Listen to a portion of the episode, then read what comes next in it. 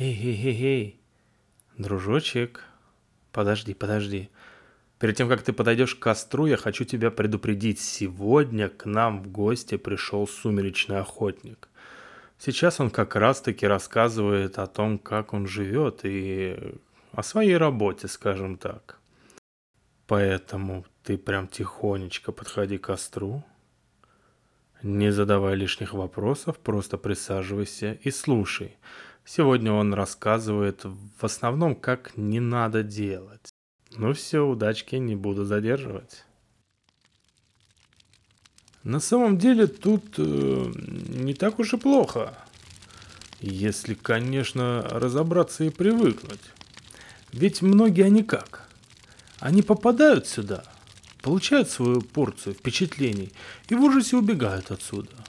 Ну, или пытаются это сделать. И я должен признать, это вполне нормальная реакция. Ну вот возьмем меня. Я попал сюда, кажется, с десятью попутчиками. О, это было по-настоящему страшно. Например, когда первого из нас сожрала плотоядная слизь. Как этот бедолага кричал. Мы тогда буквально обосрались от страха. Затем второго поглотили тени. Вот уж чего я никому не желаю, так это такой судьбы. Даже сейчас я стараюсь этих тварей избегать. Хоть они мне и ни почем, но все равно аж мурашки по коже. Ну, там, где она осталась. Третий, помню, двинулся головой. Капитально так. Убил четвертого и сожрал его. Он еще меня пытался достать. Но я раскроил ему череп камнем. Что поделаешь, жить-то хочется. Но представьте себе наше удивление, точнее, дикий животный ужас, когда этот каннибал заявился обратно через пару дней. Мы тогда потеряли двоих – а я до сих пор не выяснил, что с ними стало. Вот когда нас стало вдвое меньше, мы включили головы и начали учиться выживать. А что поделаешь? Вот летишь ты в самолете, и бах, ты уже тут.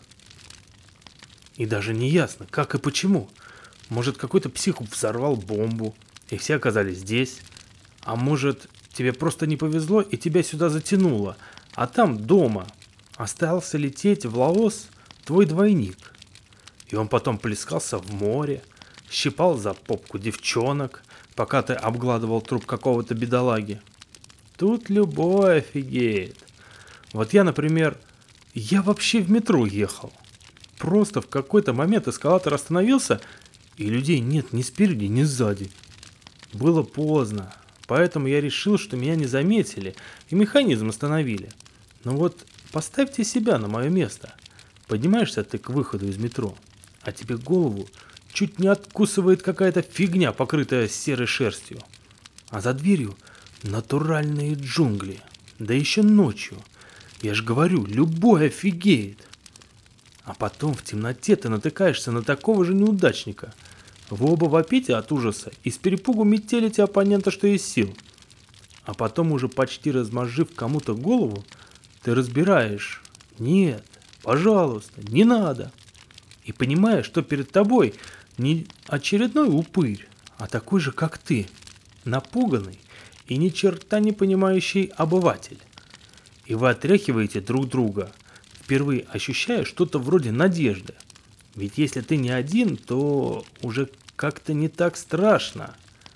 А потом это место все больше концентрируется на тебе.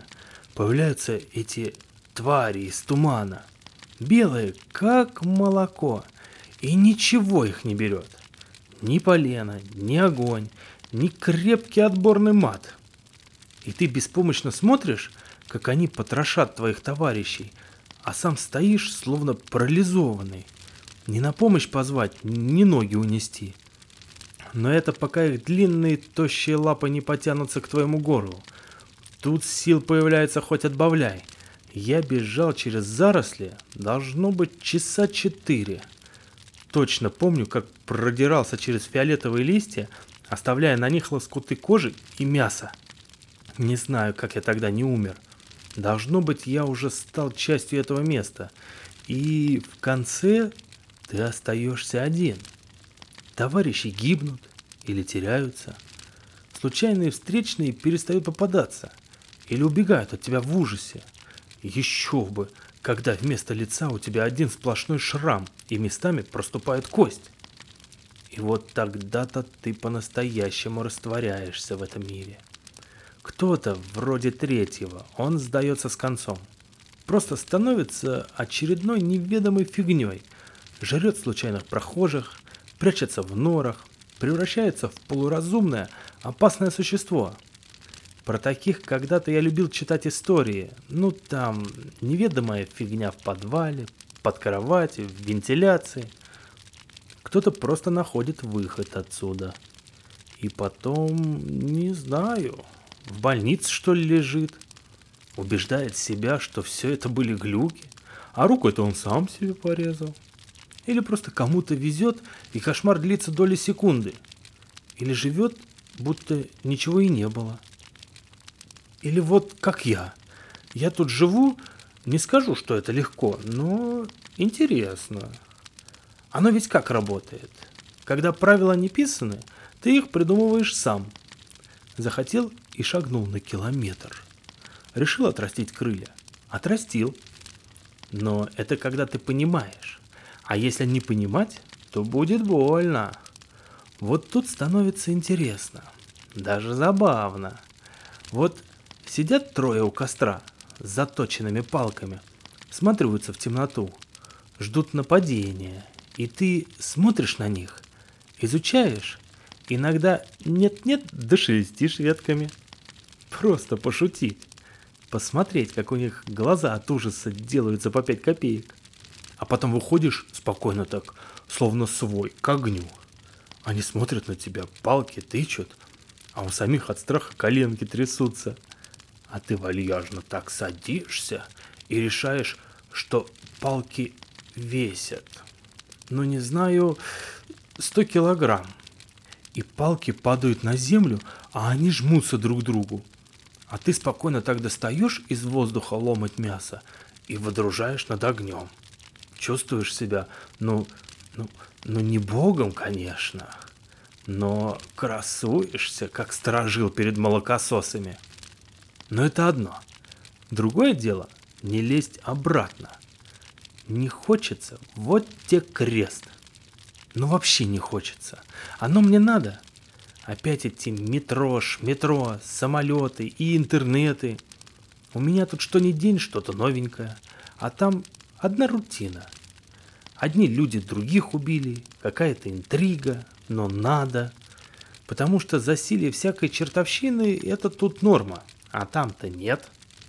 Не то чтобы меня заставляли, но но я просто понимаю, что не все могут и хотят так жить. Но вот сожрала какая-то фигня сотню человек. Мне-то какая беда, казалось бы. Она там жрет, а я тут. Ну так экосистема – это понятие универсальное. Скажем, те же тени. Они ж поглощают никого попало. У них своя система, хотя я ее и не понимаю. Но сегодня поглотили папоротник – завтра улитку. Послезавтра ту фигню, что всех с ума сводила. Почему? Да фиг его знает, но сожрали. Вот пропали тени, отправились туда людей жрать. Ведь люди, они не пуганные, они теней не боятся, да и отменить их не могут. А тени, знай себе, лежат и жрут. А тут катастрофа. Они никого не сожрали, и кто-то расплодился и жрет теперь всех подряд. Беда. Вот и приходится переться обратно, собирать беглецов и отправлять домой. Вот самое противное в этой части – это люди. Вообще неблагодарные уроды. Ну, вот у одного под кроватью тень завелась. Ну там как? Мелкая тень, ногу даже не откусит. Питалась себя пылью или случайными предметами – до серьезной проблемы ей еще лет пять расти. Молодняк сбежал. Но возвращать-то надо.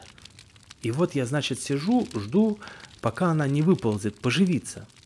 А человек, он, короче, на кровати, под которой тень спит. И вот ж надо было мне забыть замаскироваться от котов.